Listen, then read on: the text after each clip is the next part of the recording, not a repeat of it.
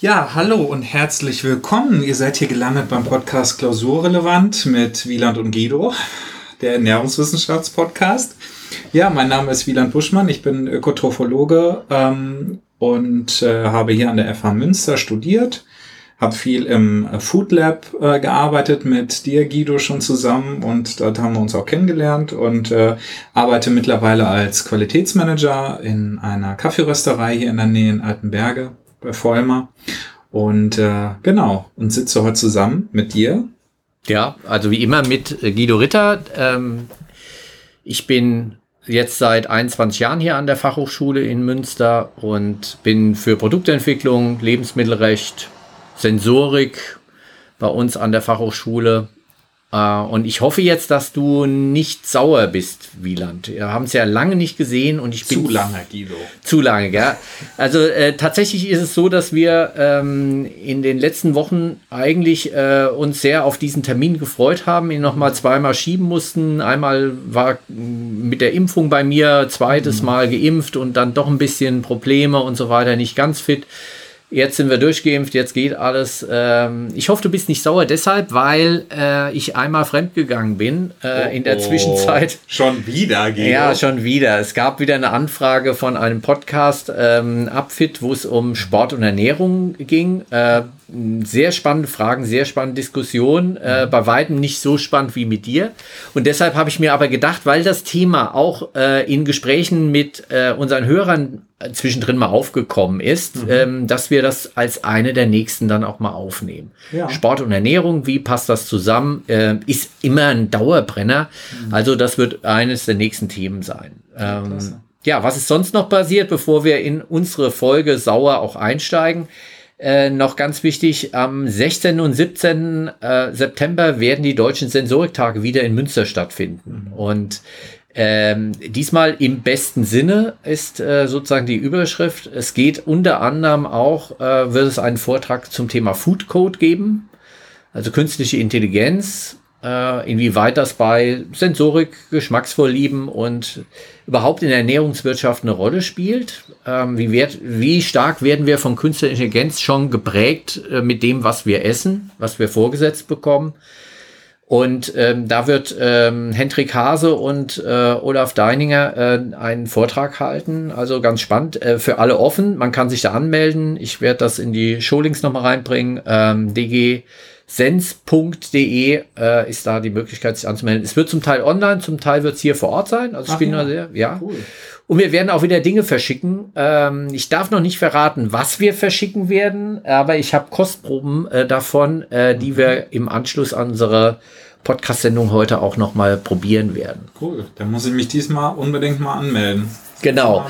Und auch da jetzt noch zu Food Code, also zu diesem Buch, das ja. die beiden geschrieben haben. Ähm, da hatten wir ja auch eine äh, Rückmeldung bekommen, weil ich zu dem Buch einmal kurz ein Interview gegeben habe, in dem Buch auch tatsächlich zitiert bin und eine Hörerin ist das aufgefallen. Ja, stimmt. Ich erinnere mich. Und ähm, die will, äh, die, die hatte also als Idee nochmal äh, das Thema ja, künstliche Intelligenz und Geschmacksvorlieben und äh, wie sich das entwickelt, äh, vielleicht auch mal zu einer Folge zu machen. Finde ich spannend. Mhm.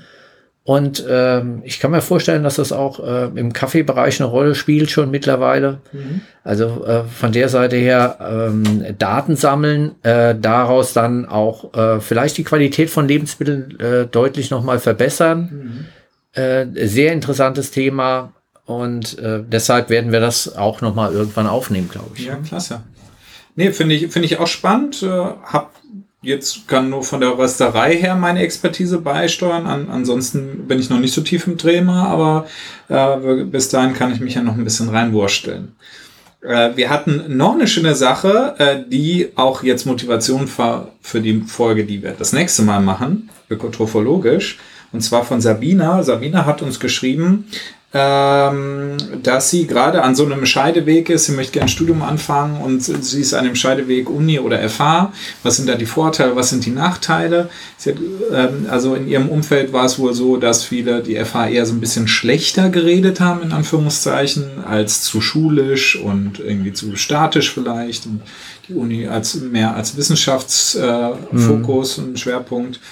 Und da hat sie so ein bisschen nach unseren Erfahrungen äh, ähm, gefragt, Prof und Studi äh, oder ehemals Studi.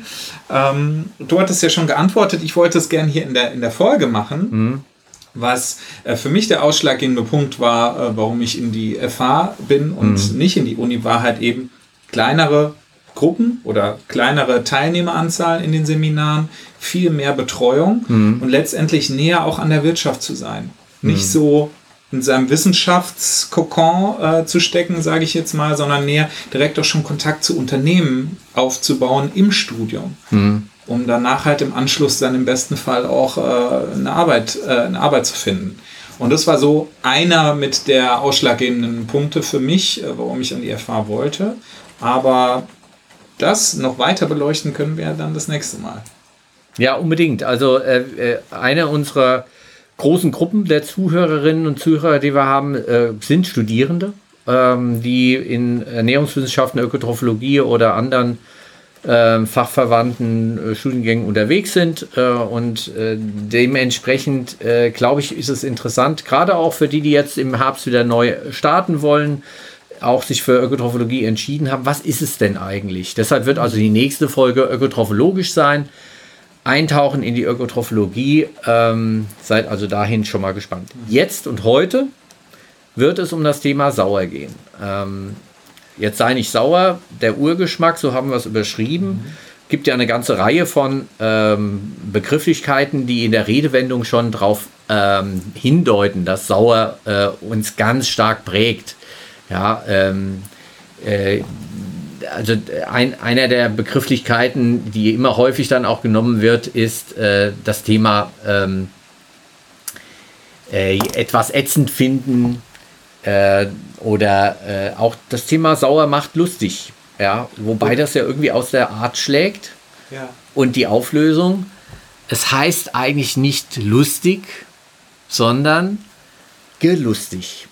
Also sauer macht Gelüste, sauer äh, bringt unseren Speichel zum Laufen. Und mit dem Lachen und lustig hat es nur insofern was zu tun, als äh, wenn man äh, Kleinkinder das erste Mal in eine Zitrone beißen lässt ähm, die Erwachsenen äh, unglaublich viel Spaß haben und drüber lachen. Für das Kind ist es nicht lustig. ja. Und äh, gerne mal auf YouTube schauen. Es gibt, glaube ich, 100 oder 200 äh, äh, YouTube-Filmchen, wo Eltern äh, ihren Kindern eine Zitrone vorlegen, hinlegen mhm. und die einfach, weil sie denken, wow, das ist gelb, das scheint ja irgendwie schmackhaft zu sein, reinbeißen und dann das Gesicht verziehen, sich schütteln und so weiter. Sehr lustig, aber nur für die Erwachsenen. Hat euer Sohn schon mit, äh, mit Sauer schon Kontakt äh, gehabt oder äh, mag er denn Sauer?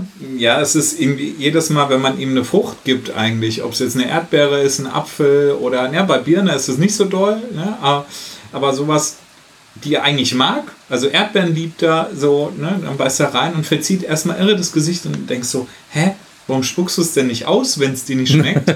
aber das ist nur das erste Mal und dann weil, weil ihm das gefällt, der Gesamt, das Gesamtbündel ja. Erdbeere, ist er die dann weiter ganz munter. Ja, das ist nur der erste Moment dann immer. Ja, ja, das ist ja das, das, äh, das ist Fantastische, wenn man Kindern beobachtet, wenn sie das allererste Mal etwas probieren. Ja, bei uns ist das ja schon gewohnt, wir, wir wissen die Erwartung, wissen, was dann kommt.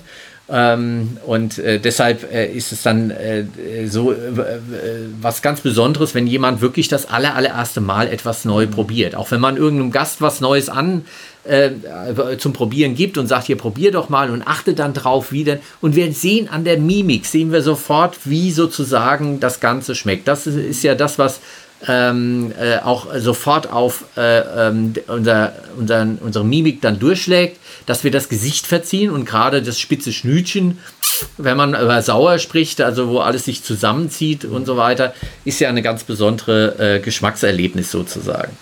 Aber ich, ich finde es auch da ähnlich wie, ähm, da muss ich jetzt auch an unsere Heimat wieder denken. In Frankfurt gibt es jetzt mit einem anderen, äh, mit einer anderen Geschmacksart oder Empfindung mit scharf, der Best Washed in Town, also wo man sich misst, welchen Schärfegrad kann man noch aushalten. Ja. War es bei uns unter Jugendlichen halt eben auch so, dass wir auch geguckt haben, wer kann wie viele Center Shocks essen. Das ist so ein Kaugummi, der sehr, sehr sauer ist. Ja. ja und das war so eine Art Mutprobe. Ne? Wer schafft es, nochmal einen mehr in den Mund zu stecken so, ne? und es immer noch auszuhalten.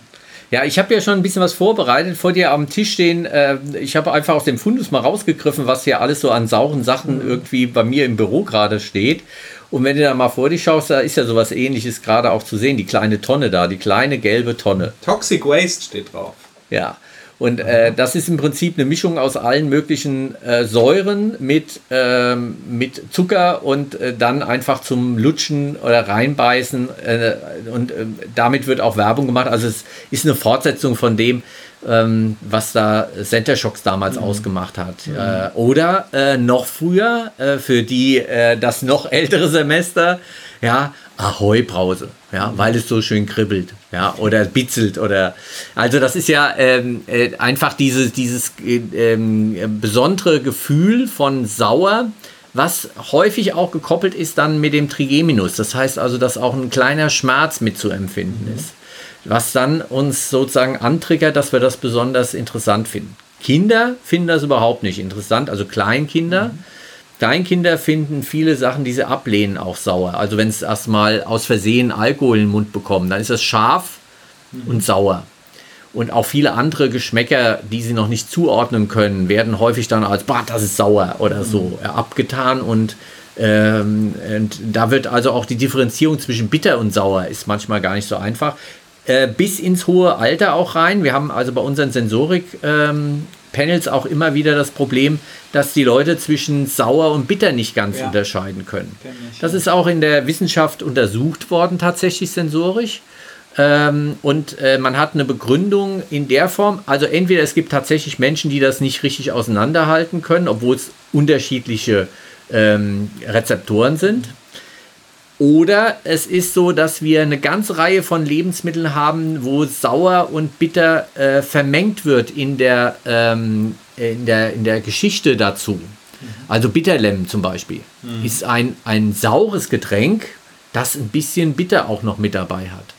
Und äh, da auseinanderzuhalten, was der Anteil bitter und was der Anteil sauer ist, wenn man sozusagen darüber gewöhnt wird, ist dann vielleicht auch gar nicht so einfach. Also in der Studie wurde oder konnte nicht ganz geklärt werden, ähm, auf was es zurückzuführen ist, ob es auf eine äh, physiologische äh, Gegebenheit zurückzuführen ist, dass man es nicht auseinanderhalten kann, oder ob es eher dieser psychologische Effekt ist, dass wir also ähm, gar nicht äh, sauber sozusagen äh, von der Sprachlichkeit her sauer und bitter getrennt haben und deshalb eine Schwierigkeit haben, Unterscheidung zu machen. Dass aber eine Schwierigkeit da ist, zwischen bitter und sauer zu unterscheiden, gerade in ganz niedrigen Konzentrationen, mhm.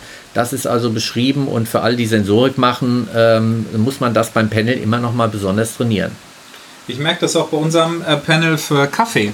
Bei Kaffee hast du das in der Regel sogar, dass du halt immer diese beiden, du hast Bitterstoffe, ja. die du auch haben willst, aber du hast äh, in manchen Produkten halt eben auch eine Säure, die das Produkt spannender machen können oder auch unangenehmer, ne, wenn was daneben gelaufen ist. Und gerade in dem Panel ist es teilweise echt, wir hatten, äh, ich habe damals, um äh, teil, geeignete Teilnehmer zu finden, alle aus, äh, aus unserem Unternehmen einem Screening unterzogen, der Grundgeschmacksarten. Und es gab echt, ja, bestimmt 10% der Teilnehmer, die genau das verwechselt haben. Hm. Äh, sauer und bitter. Nun ist es aber bei Kaffee auch nochmal dann ein zusätzlicher sensorischer Faktor, wenn man unterschiedliche Temperaturen hat. Wenn was heiß ist und sauer, dann wird es sogar e-, eher noch mit Bitter assoziiert, als wenn es abgekühlt ist und die Säure dann eher hervorkommt und Bitterstoffe so im Hintergrund sind. Ja, was nochmal wichtig äh, tatsächlich oder die, wichtig, die Wichtigkeit deutlich macht, dass Temperatur unglaublich wichtig ist äh, bei der Einschätzung von äh, Grundgeschmäckern äh, und wir die Süße viel intensiver wahrnehmen, wenn es wärmer wird zum Beispiel, in kalten einfach die Süße nicht so ganz intensiv wahrgenommen wird. Deshalb ist auch so Dinge wie Speiseeis haben unglaublich viel Zucker. Ja, mhm. äh, ist ja äh, auch in Ordnung, soll ja ein ordentliches Eis sein. Gut, macht man es auch, äh, gehört es auch rein. Aber einfach weil äh, wir es im Kalten essen, ähm, äh, ist es nicht so erkennbar. Mhm. Und sobald äh, wir die, ähm, das geschmolzene Eis bei Zimmertemperatur noch als Rest sozusagen der Schüssel haben, ist das ja fast widerlich süß, was wir da zu uns nehmen. Ja. Und daran sieht man, dass also die Temperatur eine enorme Rolle spielt und das ist im sauren Bereich äh, genauso. Mhm. Ähm, wie ist es denn? Äh, äh, verbindest du eher positive Dinge mit äh, sauer oder eher negative Emotionen mit sauer? Sowohl ich mache mal gleichzeitig noch das Fenster zu, weil es regnet ja, so sehr, dass, wir, äh, dass es laut wird von außen so sogar. Ja. Aber ähm, äh, interess äh, interessante Frage. Ich würde sagen, sowohl als auch. Ich habe gerade drüber nachgedacht, ein, ein äh, wichtiger, äh, wichtiger Hintergrund äh, ja auch des Urgeschmacks sauer ist ja auch verdorbene Sachen zu erkennen darüber. Ja. Und ich denke halt gerade so über saure Milch nach. Ja. Wenn man sich dann schön einen schönen Kaffee gemacht und man kippt sich da Milch rein und sieht schon, boah, die flockt aus, boah. Ne, ich riech mal dran, probiere einen Schluck und dann, boah. Ja. Ne? Ähm, da erwarte ich es nicht. Bei anderen Milchprodukten, Buttermilch oder Sauerrahmen, da erwarte ich ja, dass die sauer sind und das müssen ja auch sein. Ja. So, ne, vom, vom sensorischen her. Aber bei der Milch erwarte ich es eben nicht und äh, dann ist es für mich ein Marker, dass da was schlecht ist. Ja. Was ich nicht trinken sollte. Ja, also ähm, eine der angeborenen Grundgeschmacksarten ist sauer, äh, dass wir äh, verteilt über die Zunge fast überall auch äh, wahrnehmen. Ähm, es ist der Urgeschmack sozusagen äh, und der Geschmack, äh, der uns am meisten begleitet hat über unsere Jahrhunderttausende der äh, menschlichen Entwicklung. Warum? Weil ähm, entweder Früchte unreif waren und dann waren sie sauer gewesen. Und ein Hinweis, Achtung, hm, du kannst vielleicht nicht alle Nährstoffe gebrauchen und deshalb auch eher negativ besetzt. Oder ähm, die Früchte waren überreif gewesen und hatten dann, wie du schon schön bei der Milch sagst, also äh, fermentiert, haben mhm. gegoren. Es wurde aus Alkohol äh, dann, äh, äh es wurde Alkohol gebildet oder es wurden auch Säuren gebildet. Mhm und äh, war äh, die Frucht war dann auch entsprechend nicht mehr genießbar, bis hin, dass sie einfach auch vielleicht auch giftig geworden ist mhm. am Ende. Und deshalb ist also äh, in, in einem äh, großen Teil des Jahres hat man also sauer mit unreif gehabt. Dann gab es einen ganz kurzen Moment von wenigen Wochen, wo die Früchte reif waren. Und dann gab es wieder einen langen Zeitraum, wo es eher in diese Geschichte ging, Achtung, sauer mhm. ist wohl ein Hinweis, dass es hier nicht ganz in Ordnung ist. Und äh, trotzdem ist es äh, so über das Jahr weggesehen äh, der Grundgeschmack, der am häufigsten immer äh, gegessen worden ist und dementsprechend aus meiner Sicht fast äh, unterschätzt wird ja. in seiner, in auch seiner kulturellen Leistung und dem, was wir da ähm, äh, mit, mitmachen können sozusagen. Ich, ich finde, es hat auch, was für mich ein positiver Faktor ist, manchmal braucht man das. Man braucht was Saures. Irgendwie habe ich das Verlangen dazu. Beispielsweise mhm. auch sogar bei Wasser. Äh, wenn ich, ich trinke viel Leitungswasser, aber ich brauche echt oft, manchmal habe ich, man kann es fast als Gier beschreiben, nach Kohlensäure. Mhm. Da will ich was Sprudeliges, Säurehaltiges im, im Mund haben, weil das reine Wasser mir dann zu langweilig ist oder ich da irgendwie, ja, was Erfrischenderes. Also ich habe da, verbinde mit diesem äh, Perligen auf der einen Seite durch die Kohlensäure, aber auch mit dem Säuregeschmack was Erfrischendes. Mhm. Und habe das dann gerne. Ja, ja, also das ist, ähm, bei der Kohlensäure kommt noch dazu, dass dann Aromen auch mehr noch ähm, äh, transportiert werden, einfach weil sie so flüchtig dann auch ist. Äh, es ist auch so, dass äh, dieses äh, Sauer macht gelustig, also dass äh, äh, auch das äh, die äh, der Speichel anfängt zu fließen äh, mhm. und, und dass die Verdauung auch schon anregt, also appetitanregend wird auch mit Sauer verbunden, dass man auch als Aperitif irgendwie etwas mit, mit Säure dann zum Beispiel auch, was ein bisschen leicht sauer ist, was dann schon so ein bisschen äh, den, den, das alles vorbereitet. Also es werden eine ganze Reihe von ähm, Dingen damit äh, in Verbindung gebracht. Ähm, und äh, in der, in der Lebensmittel, im Lebensmittelbereich auch eingesetzt, bewusst auch eingesetzt, nicht nur wegen des Geschmacks. Äh, zum einen, ja, die Balance ist auch wichtig, also etwas, was nur sauer ist oder nur süß ist, schmeckt nicht. Wir haben also mit Kindern einen sehr schönen ähm, Test ja auch damals gemacht bei, Pur Plus, ja. bei Pur, ja genau, mhm. bei Pur Plus, ja, wo also nur Zuckerwasser getrunken worden ist und dann äh, die ähm, zwei Gramm Säure pro Liter damit reingekommen ist und automatisch schmeckt dieses äh, reine Zuckerwasser, was eklig süß ist, äh, perfekt ausbalanciert, mhm. äh, wie eine Limonade in Anführungsstrichen. Ja, und äh, weil dieses saure-süße Verhältnis äh, unglaublich wichtig ist, wir sind es gewohnt und äh, aus Früchten heraus, äh, dass es dieses ausgewogene Verhältnis mhm. auch gibt. Äh, und äh, von dem Hintergrund ist es ganz wichtig, in Speisen auch darauf zu achten, dass eine gewisse Säure mhm. auch mit dabei ist. Und da kommt man jetzt zu ganz spannenden, finde ich, äh, neuen Erkenntnissen und, und äh, sucht sich da Dinge, was sauer ist. Weil ähm, was mich immer stört, ist, dass äh, wenn wir hier in, in, bei der Zubereitung von Speisen von Säure ganz häufig von Zitronensäure sprechen. Mhm. Ja, Zitronen wachsen nun mal hier in Deutschland nicht und von der Seite her muss das also importiert werden. Was macht man denn in Deutschland ohne Zitrone? Ja, was kann man, mit was kann man denn äh, sauer machen? Essig. Ja, Essig ist eine Möglichkeit, äh, mit der äh, schon ganz viele Speisen auch, auch traditionelle Speisen dann gesäuert werden. Und dann hört es schon fast auf, in Anführungsstrichen. Mhm. Wir haben da echt äh, bei uns ähm, äh, Schwierigkeiten, außer wir gehen, vorhin habe ich ja von unreifen Früchten gesprochen. Mhm. Und das ist jetzt das Neue, was jetzt äh, wiederentdeckt wurde. Äh, Verjus zum Beispiel, also ähm, unreifer Traubensaft aus äh, ganz unreifen Trauben gekeltert, wo ähm, diese, diese Säure, die in der Regel dann Äpfelsäure im Vordergrund äh, ist, dann also den, das Geschmacksbild mhm. prägt. Mhm. Und das kommt jetzt wieder in Mode sozusagen. Das hat man im Mittelalter ganz häufig gemacht, mit Verjus äh, dann gesäuert, statt Zitronensäure, die nicht verfügbar war, äh, aus Zitronensaft und dann, ähm, das kommt jetzt wieder. Oder auch andere Früchte dazu zu nehmen. Unreifen Rhabarber zum Beispiel, mhm. ja, mit der Oxalsäure dann zu nehmen als Säurungsmittel. Ähm, oder auch unreife Äpfel, habe ich jetzt auch schon öfter mhm. gesehen, dass da also Apfelsaft aus unreifen Äpfeln gibt und dann hast du einen sehr sauren Saft, den du dann als Zitronensäure ähm, mhm. Ersatz dann nehmen kannst. Äh, sehr schöne, sehr schöne Geschichte, die sich da entwickelt. Wir haben auch in meiner äh, Restaurantzeit äh, wurden auch teilweise die Gerichte mit äh, Berjus kannst du nämlich, ein schönes Beispiel, kannst du nämlich gut äh, aufmixen mit dem Mixer, ordentlich Luft rein, dann wird es sehr luftig und kriegt so einen Schaum. Und der wurde abgelöffelt und auf die ähm, äh, Gerichte, da meistens waren Vor Vorspeisen, ne, wurden dann eben nochmal dieser Schaum drauf gemacht, so als äh, i-Tüpfelchen. So, ne? Also das kleiner schaumiger Säurefaktor. Ja. Mhm. Und ich, ich benutze es halt auch äh, und früher auch in der Zeit mit den Desserten äh, oder die, die Erstellung von einem schönen Dessert war für mich auch immer wichtig, eine saure Komponente mit drin zu haben. Weil wenn man gerade im süßen Bereich viel mit äh, Zucker, mit äh, Schokolade arbeitet, ja. dann, dann äh, passt es auch immer sehr gut, dann in Säuregeber mit reinzumachen, um das Ganze komplexer zu machen, aufregender. Das ist ja, ja äh, bestes Beispiel. Ich finde immer ganz gut zu äh, äh, Schokolade passt Himbeere wahnsinnig gut. Ja. Auf der einen Seite wegen diesen blumigen, süßen Noten, aber auch wegen der Säure. Ne? Und das harmoniert mit der Schokolade dann äh, so toll, dass es wirklich äh, spannend sein kann. Ja, und da haben wir ja auch was äh, zum Probieren. Ich habe es nochmal hingelegt.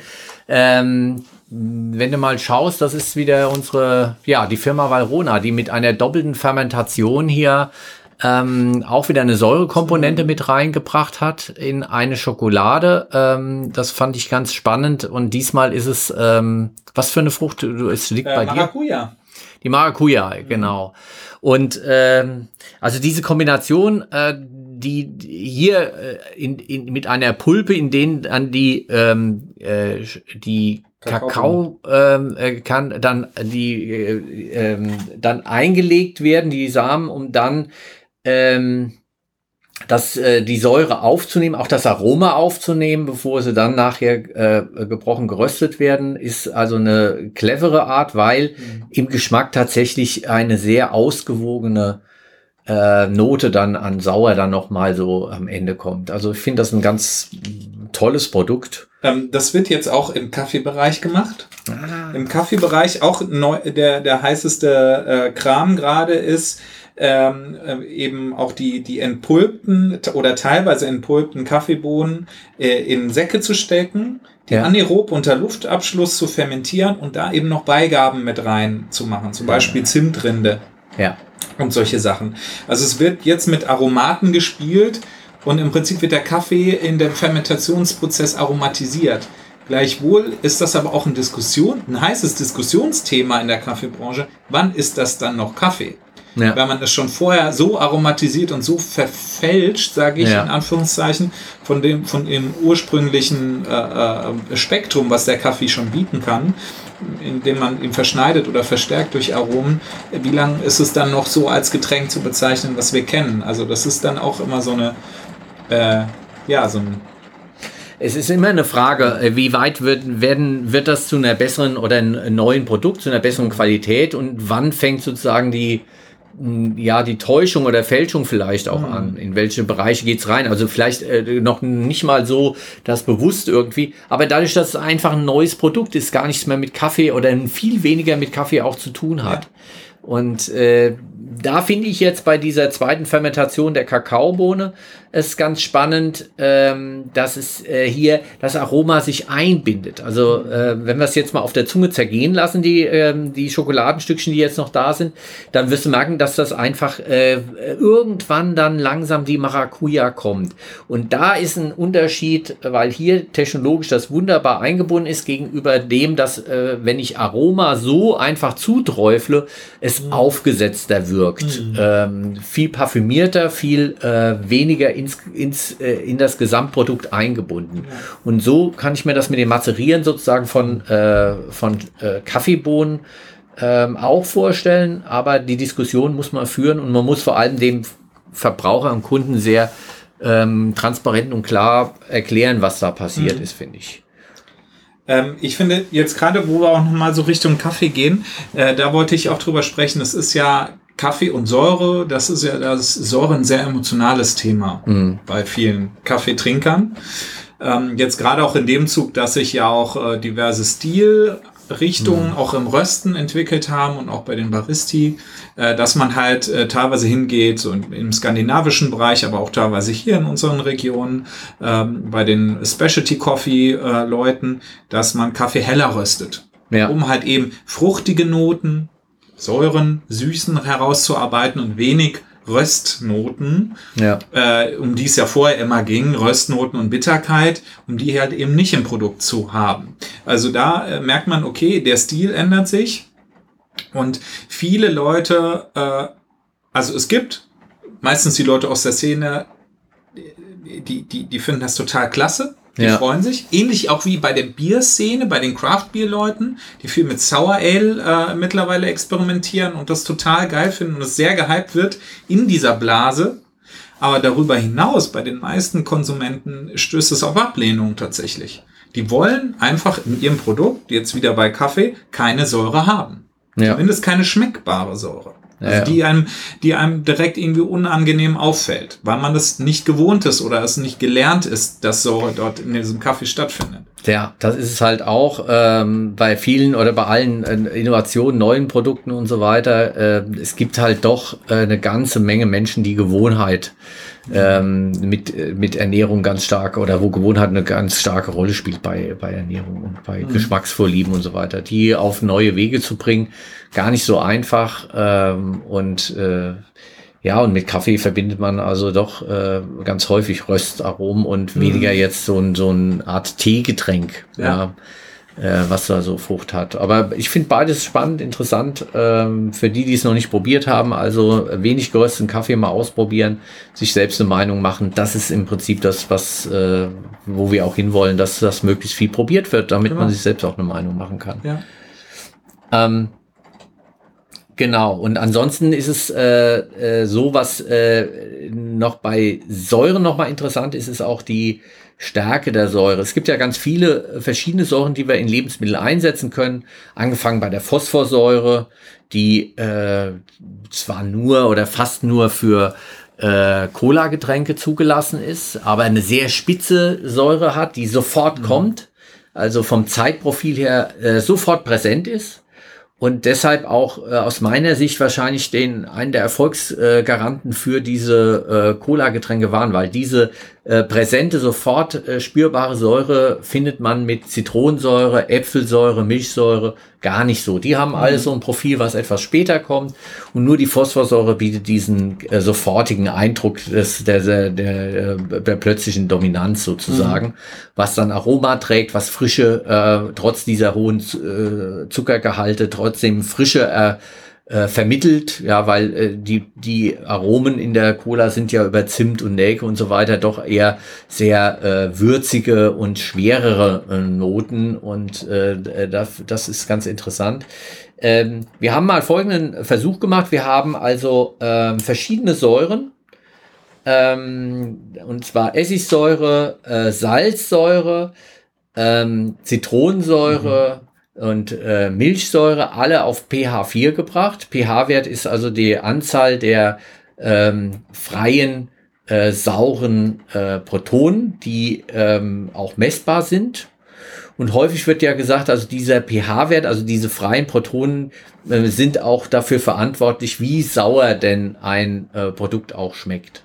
Mhm. Das wird in der Analytik, in der Produktentwicklung auch immer äh, das pH-Meter eingesetzt und man sagt, okay, wie sauer ist denn das Produkt? Aha, pH 4, äh, prima, das ist ja äh, schön sauer und so weiter. Mhm. Ähm, äh, und das Interessante war gewesen, wenn du das sensorisch verkostest, also einmal alles auf pH 4 eingestellt, nochmal äh, Salzsäure, Essigsäure, Zitronensäure, Milchsäure.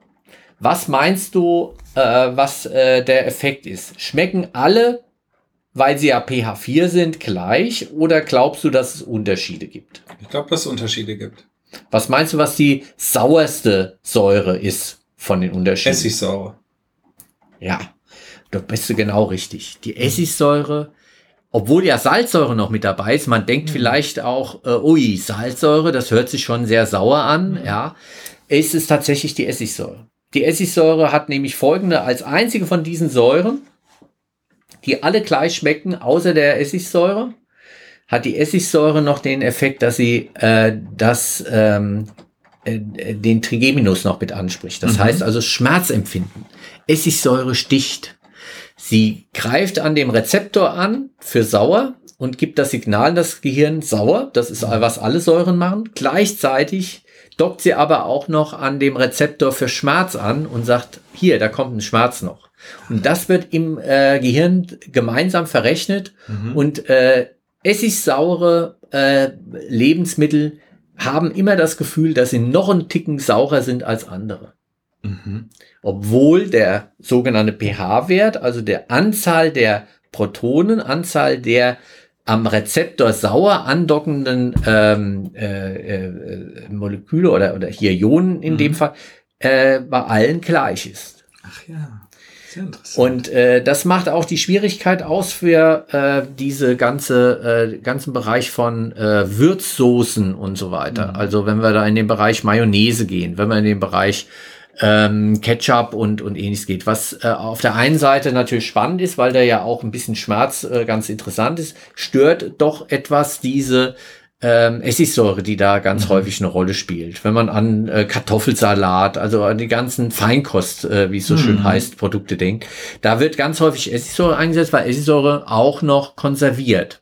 Mhm. Also auch noch eine sehr gut konservierende Wirkung auch noch mit dabei hat, aber dann auch irritiert. Und mhm. ähm, viele Leute dann sagen, boah, das sticht so, ja. Ja, stimmt. Ja, sie ist auch leicht flüchtig und deshalb kommt sie auch noch über die Nase rein, wo dann auch noch an die, mhm. ähm, äh, an die äh, ähm, Rezeptoren für Schmerz angedockt wird. Und das in der Gesamtsumme ist Essigsäure schon etwas, was viele Leute dann auch eher ablehnen und sagen, auch das ist aber jetzt ein mhm. bisschen zu ja, schmerzhaft halt einfach ja. auch, ja.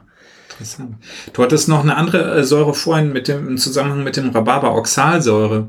Ja. Da finde ich auch ganz spannend, ähm, ja, die gilt ja auch als Kalziumräuber, sagt man so im Volksmund. Ja. Ne, Kalziumräuber, also wenn man viel Rhabarber isst oder gerade, äh, ich meine, jungen Rhabarber, also am Anfang der Saison, hat mehr Oxalsäure und äh, dass das auch, dass man danach nach purem Rhabarbergenuss so stumpfe Zähne bekommt.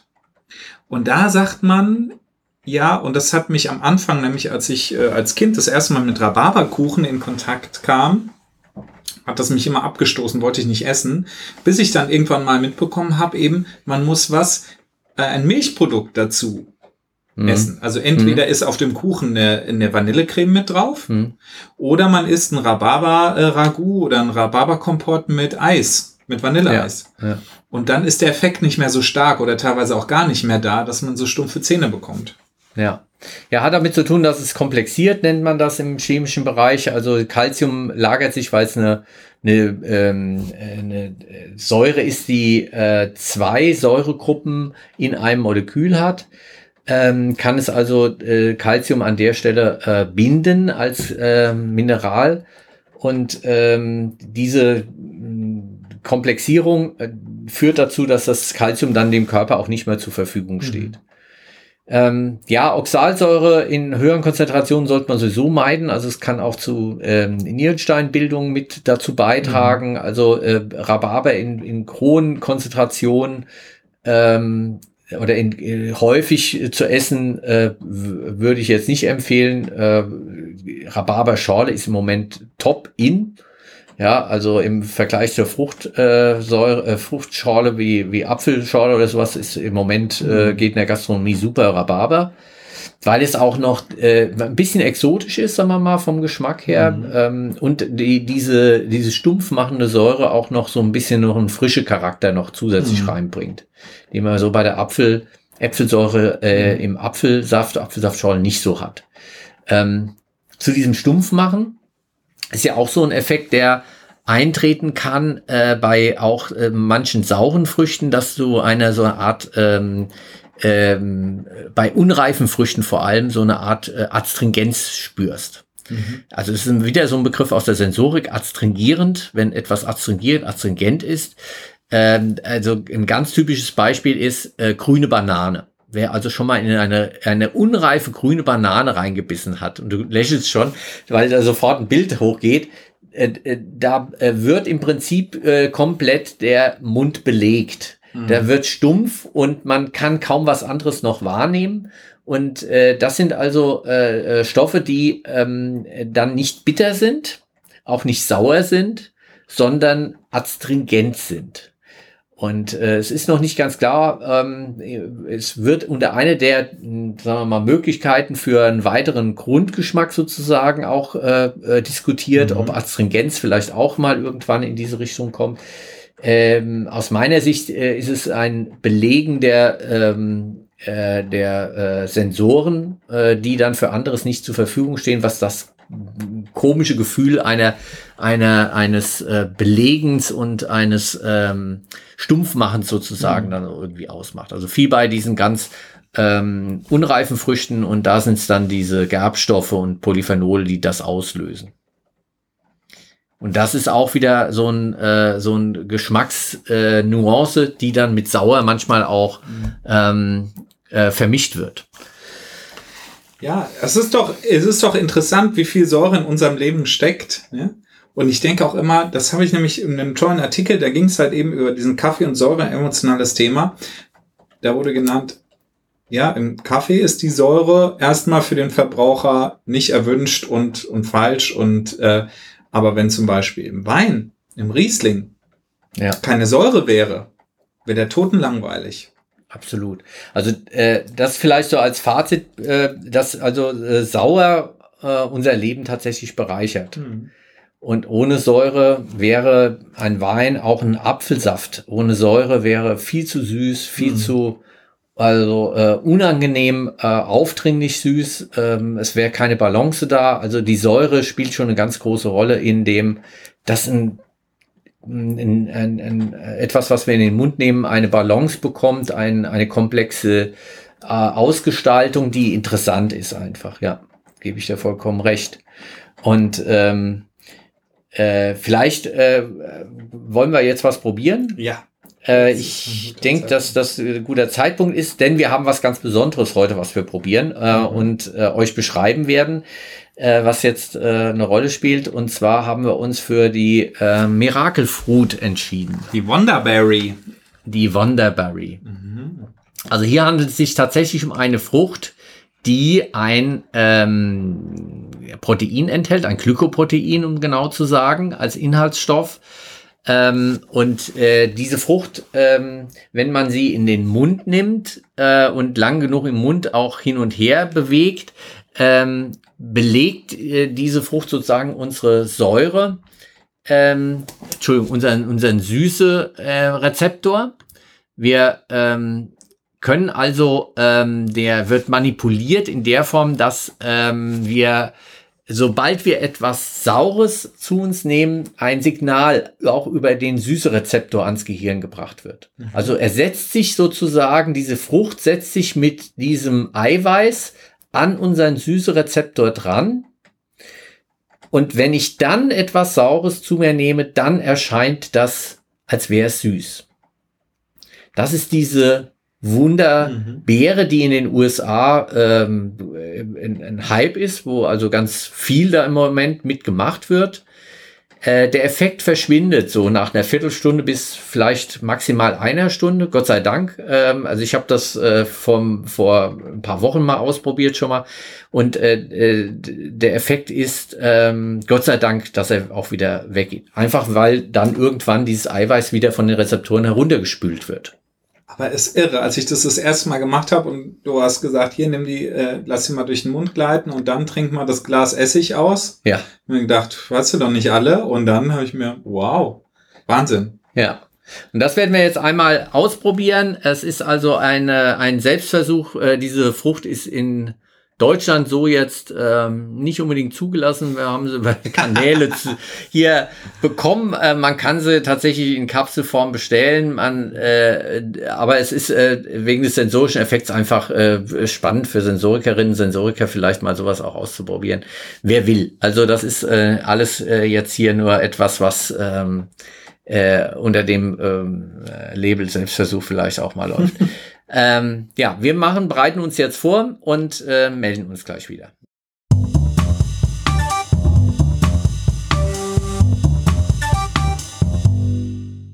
Ja, prima. Gut, äh, da sind wir wieder und äh, wir haben was Leckeres vor uns stehen. Äh, noch nicht äh, die Mirakelflut im Mund, äh, sondern wollen vorab noch äh, zwei weitere Dinge probieren mit euch zusammen sozusagen. Ähm, als erstes starten wir mit Rivella. Aus der Schweiz, woher sonst? Ja, also wer Rivella noch nicht probiert hat, es ist eine uralt Marke, glaube ich, die es schon immer gibt. Ähm, ich glaube 1950 oder irgendwas entwickelt. Äh, der Witz bei der Geschichte ist, hier haben wir als Säure ähm, Milchserum äh, zugegeben mhm. und damit Milchsäure sozusagen. Also mhm. ähm, es ist äh, oder die, die Milchsäure ist noch mal extra dazu gepackt. Es ist auf alle Fälle ein ähm, äh, über, über diesen ähm, cremigen Charakter geprägte Limonade aus der mhm. Schweiz. Prost.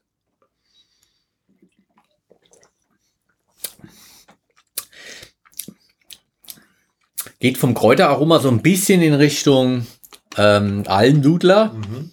Aber nicht so stark, finde ich. Aber dieses cremige, was du sagst, ist interessant. Es ist auch äh, sehr mundauskleidend am Anfang. So, ja. ne, alles ist irgendwie so ein bisschen cremig, silky, so in die Richtung. Ja, und das ist auch das, was äh, im Weinbereich in der Schweiz häufig gemacht wird. Also bei Weißwein auch der sogenannte ähm, Äpfelsäureabbau, die zweite Gärung äh, zum durchzuführen, was normalerweise nur im Rotweinbereich gemacht wird. Die Schweizer mögen es auch mal im Weißweinbereich, mhm. dass aus der Äpfelsäure dann Milchsäure wird durch eine zweite Gärung und damit der Wein auch eine viel cremigere, wenig saurere Note dann bekommt und dann ja. auch besser vertragen werden kann. Aha. Was häufig also beim Gutedel dann als Rebsorte auch gemacht wird, äh, Tradition hat in der Schweiz auch und äh, das erinnert mich sehr stark. Also diese cremige Note einfach mhm. so am Ende, so eine butterig cremige Note, mhm. ähm, was diese Limo, finde ich, äh, so besonders macht. Und vielleicht auch den, äh, hat, hat die Marke deshalb auch so lange überlebt. Ja, aber es ist auch ein schönes Beispiel, dass äh, da Säure auch was mit dem Mundgefühl machen kann. Ne? Wie man mhm. etwas so im ersten Kontakt im Mundraum findet. Absolut. Auch die Kohlensäure. Ich finde das ja fantastisch, ähm, äh, Limo aus Glasflaschen zu trinken, weil äh, dort einfach viel mehr Kohlensäure drin ist. In diesen PET-Flaschen, Plastikflaschen, entweicht die Kohlensäure tatsächlich durch den Kunststoff. Mhm. Du kriegst also gar nicht so viel Kohlensäure in das Produkt rein. Und deshalb sind die Limos aus Glasflaschen, so wie wir sie früher mal hatten, ja, weiße Limo aus Glasflaschen, die mm. konntest du kaum ansetzen, weil die so äh, kohlensäurehaltig war. ja, und äh, das Mundgefühl, das damit verbunden ist, einfach ein Mund voll ähm, äh, äh, Schaum dann auch zu kriegen. Mhm. Ja, fantastisch, ja? ja? Und das findest du jetzt bei diesen äh, äh, französischen mit dem äh, Blob-Verschluss. Äh, da gibt's also französische Limos, äh, die sehr traditionell in der Aufmachung kommen, wo also jetzt Glasflaschen und viele äh, äh, machen ja auch wieder in Glasflaschen, Gott sei Dank. Mhm. Aus meiner Sicht und äh, einfach auch, weil es sensorisch besser ist, aus meiner mhm. Sicht, ja. Also wunderbar. Rivella haben wir also als erste hier, also diese Milchsäure äh, die da eine Prägung nochmal gibt. Und dann hast du uns noch was hingelegt, äh, lieber Wieland, da weiß ich jetzt nicht. Den Toxic Waste, du hast mich ja getriggert mit, ist noch krasser als Center Shock. Ja. Und da das früher meine Mutprobe war, will ich jetzt mal gucken. Ja, äh, Ich bin, äh, kurze Anekdote dazu, immer wenn ich Center Shocks gegessen habe, bin ich dann gerannt. Weil ich dachte, und es Ja. war in dem Moment in meinem jugendlichen Kopf, war das eine Korrelation. Ich renne, es wird weniger sauer. Also renne ich immer, wenn was sauer ist. nein. So, ne? Aber ja. Ach, lieber Herr. oh. Oh. Oh. Mein Gesicht spricht Bände. Das ist also. Hä? Da ist. Da sind alle möglichen Säuren zusammengepackt. Das so als eine Art Bombo-Klumpen. Und es hört nicht auf. Nee, weil ähm, es an der Schmerzgrenze ist tatsächlich an der Schmerzgrenze sauer, sehr fruchtig, tolles Aroma noch. Also es, es, es ist ähm, wie eine Zitrone reinzubeißen. Ja. So ein bisschen, ja. Das ist so ein Cocktail. Jetzt, jetzt hört es so langsam auf. Ja, jetzt wird besser. äh, das, was du vorher meintest, und da habe ich nämlich im Kopf gehabt, es war bei mir anders. Ich musste dann auch immer lachen, wenn ich Shocks gegessen habe. Vielleicht halt eben, weil dieses Schmerzzentrum auch angesprochen wird. Mhm. Und man dann so Cocktail hat irgendwie aus Lachen, Schmerz. Boah, den Bombo kann ich jetzt nicht ganz auflutschen. so. Ist das jetzt Lebensmittelabfall? Weiß nicht. Ja, egal. Tun wir mal zur Seite. Ich schaff's nicht. Ich schaff's einfach nicht. Der ist jetzt am Ende ist tatsächlich Säure weg. Da ist wohl die äußere Schicht vor allem ähm, mit, mit Säure ummantelt sozusagen von dem Bonbon. So kam mir jetzt vor. In der Mitte wird er äh, relativ süß. Genau, ja. Ah, Okay, Toxic Waste war das. Und jetzt kommen wir zu unserer Miracle Fruit, die also ähm, hier uns jetzt äh, alles, was wir danach als sauer in den Mund nehmen, als süß erscheinen lassen, weil einfach der Süßrezeptor ähm, angedockt ist mit einem äh, Eiweißmolekül und äh, jedwede äh, pH-Wertveränderung im Mund in Richtung sauer sofort als süß detektiert wird. Da bin ich jetzt mal gespannt. Also ich kenne es ja, aber Und zu validieren haben wir, wir können ja vielleicht vorher einen Schluck trinken, noch Zitronenwasser. Ne? genau, wir Vorher haben also mal, reine Zitronensäure in Wasser ein bisschen aufgelöst. Ah, ja, also diese reine Zitronensaft ähm, aus der aus der ähm, Zitro aus der Plastikzitrone sozusagen, ja. Ähm, das ist richtig fies sauer. Mhm. Und sonst auch nichts. Da ist nur Säure. ja, Da ist nur Säure. So, und jetzt müssen wir ein bisschen auf der Tablette rumkauen. komplett zerkauen, ne? Ja, am besten komplett zerkauen. Ja, die ist auf ähm, Malzstärke aufgezogen. Das sind jetzt 350, äh, 350 Milligramm von der Miracle Fruit klein gebröselt drin. In dieser maisstarke Tablette.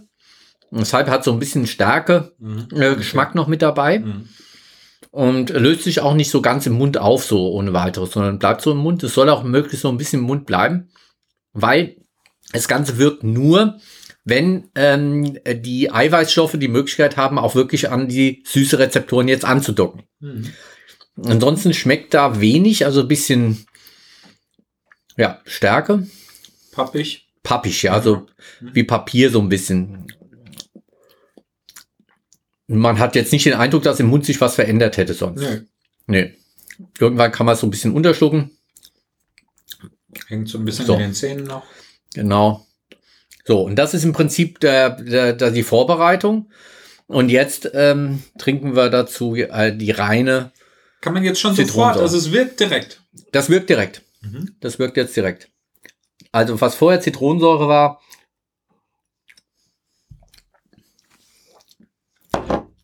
wird jetzt nicht mehr sauer, Mhm. sondern kriegt so eine leichte Süße und Fruchtigkeit. Fruchtigkeit. Und diese Süße, die jetzt immer noch nachhält, ist so wie eine Süßstoffsüße. Mhm. So klebrig. Stimmt, ja. Ist eklig fast. Eklig süß. Also es ist keine schöne Süße. Man hat ja in der Produktentwicklung gedacht, ah, jetzt kann ich also Säfte herstellen, quasi, da muss gar kein Zucker mehr rein, weil ich muss ja nur noch diese Mirakelfrucht und Säure dazu tun. Mhm. Das war so die Überlegung gewesen, was man am Anfang mit verbunden hat. Super, Mirakelfruit ist die Lösung. Ich brauche dann keinen Zucker mehr in meine Getränke reintun. Aber zwei Dinge. Punkt eins ist, äh, ich muss vorbereiten den Mund, indem ich vorher so eine Tablette esse, bevor ich dann mein äh, Saft oder mein äh, Limonade trinke. Ja, wer macht das schon? Wer will das? Punkt zwei ist, diese Süße ist keine richtige Zuckersüße, die dann kommt, mhm. sondern so eine eklige äh, Süßstoffsüße, die so mhm. klebrig wirkt, weil permanent ans Gehirn geschaltet wird, da ist was Süßes, da ist was Süßes, da ist was Süßes. Und äh, normalerweise Zucker ja so ein, so, ein, so ein Zeitprofil hat. Zucker mhm. kommt in der Süße, Zucker geht. Wahnsinn, toll, klasse, super Geschmack. Ja, und hier haben wir äh, Süße kommt, bleibt, bleibt, hängt nach, ist immer noch da. Ist ja fast eklig, mhm. doch, es ist eklig, ja. also es ist ähm, für die Produktentwicklung ein Flop. Mhm. Also mit Miracle Fruit werden wir nicht unsere Ernährungsgewohnheiten ändern in Bezug auf Süß und Zucker. Aber ist ja eine lustige Spielerei. Ich habe da auch schon von Köchen gehört, die dann zum Beispiel auch in den Desserts wiederum dann spielen damit und sagen, hier, liebe Gäste, esst ja. erstmal vorher dieses sehr saure Dessert oder mit vielen saure Komponenten, dann nimmt was von dieser Frucht und dann probiert es dann, um nochmal so ein Entertainment und, und Änderungsfaktor äh, zu erreichen. Ne? Ich glaube, dafür ist es cool, ne? aber ansonsten, ja. Ja, es ist ein Gag, es ist ein Partygag letztendlich und äh, mehr ist es leider nicht. Also da werden wir ähm, äh, nichts machen. Äh, wobei man immer noch auf der Suche ist nach natürlichen Süßstoffen, äh, um einfach ein Stück weit äh, von äh, süß dann auch von diesem Zucker und so weiter wegzukommen. Ist vielleicht mal ein Thema für später. Jetzt bei uns, äh, was Sauer und äh, Innovation und ähm, Zukünftiges angeht, Fermentation spielt eine große Rolle. Da haben wir ja schon mehrere Folgen auch drüber äh, gesprochen. Also das ist ein Thema, wo immer Säure auch eine Rolle spielt. Ähm, das äh, ist was ähm, auch äh, alternative Säuren. Also wir haben über Verjus gesprochen, äh, wo andere mh, hm, Lebensmittel auch verarbeitet werden. Äh, was wir heute nicht leider haben, Ameisensäure, Ameisenessen. Mhm. Also auch da ähm, diese spitze Säure der Ameisensäure ist eine ganz interessante äh, Geschichte. Äh, und was ja. wir zum Glück nicht haben, ist Buttersäure. Ja, Genau, also da geht's natürlich in den Bereich, dass es auch flüchtig sind, die dann unangenehme Gerüche haben. Also Propionsäure, Buttersäure geht alles so in das Gericht, äh, in die Richtung äh, Erbrochenem. Ja, äh, das ist äh, da vor allem auch zu finden und deshalb äh, riecht also auch gerade, wenn man äh, vorher dann äh, was mit äh, äh, Milchprodukten gegessen hat, Erbrochenes dann auch sehr ähm, äh, intensiv äh, unangenehm. Und das ist die Buttersäure und äh, die haben wir, nee, die haben wir heute uns erspart an der Stelle. In dem Sinne äh, haben wir mal wieder äh, einiges über Sauer und über das Thema jetzt besprochen. Vielleicht nicht bis zum Ende, aber ich glaube, ähm, es hat ein ganz rundes Bild ergeben. Ja, und äh, ihr könnt ja mal, vielleicht ist es auch ein ganz schönes Meinungsbarometer äh, oder eine Nachricht, die ihr uns mal schicken könnt an klausurrelevant.fm-münster.de, wie, äh, was denn in eurem Leben Säure ausmacht, wenn ihr mal so drüber nachdenkt. Was esst ihr für saure Lebensmittel? Was mögt ihr? Was mögt ihr nicht? Ja, solche Sachen, das wäre doch schon mal schön zu erfahren. Genau, also wer Lust hat, äh, sowieso gerne mit uns Kontakt aufnehmen. Jede E-Mail wird von uns beantwortet. klausurrelevant.fhmünster.de äh, wer uns also, äh, wer uns mitteilen will, was äh, er für oder sie für ähm, Verknüpfungen mit Sauer hat und ob das positiv, negativ ist und welche Lebensmittel vielleicht und Lieblingsspeisen damit auch nochmal verknüpft sind, würde uns sehr freuen. Da können wir dann beim nächsten Mal nochmal kurz drüber reden. Ansonsten haben wir noch die nächste Folge im Blick und da wird es äh, ja um das Eintauchen in die Ökotrophologie gehen. Genau. Und dann werde ich endlich auch mal erfahren, warum du Ökotrophologe geworden bist und was du vorher gemacht hast. Ja, und äh, war, was so spannend ist an diesem Thema ähm, Ökotrophologie, was das Wort auch bedeutet vielleicht, mhm. äh, weil es doch etwas äh, schwierig auszusprechen und auch nach den 50 Jahren, wo Ökotrophologie in Deutschland studierbar ist, immer noch nicht äh, bei allen so angekommen ist, was mhm. da drin steckt in diesem Wunderfass der äh, Ernährungswissenschaften plus Haushaltswissenschaften ja. plus Kultur plus und so weiter. Ja, und was für ein Potenzial es gerade in dieser Zeit hat, äh, Ökotrophologe zu sein und was man alles mit befördern, mit entwickeln oder, oder vordenken kann. Ne? Stichwort auch dein Thema so Bildung und also Ernährungsbildung schon in der Schule, in der Kita vielleicht so. Ne? Ja. Oder die großen Fragen der ähm, 20, 50, 10 Milliarden Menschen auf der Erde. Ne? Was, was kann man da für Lösungsalternativen entwickeln? Ich finde, da ist es sehr spannend und bin ich sehr stolz, dass ich Ökotrophologe bin. Ja. Und da auch so ein bisschen äh, mitzuwirken vielleicht. Ja, prima. Genau das ist der Punkt, ähm, äh, äh, dass wir an diesen Themen der Zukunft der Ernährung ähm, mit diesem Studienfach ganz nah dran sind. Äh, jede, jeder, der es studiert, ähm, ja, ähm, kann da ein Lied von singen, dass es sehr breit aufgestellt und interessant ist. Mehr davon beim nächsten Mal. Wir hoffen und wünschen uns, dass es diesmal auch nicht so lange dauert, bis wir wieder äh, on air sind. Also wir tun unser Bestes, dass wir wieder einen Termin finden und die nächste Folge aufnehmen können. Bis dahin bleibt gesund, lasst euch schmecken. Bis dann.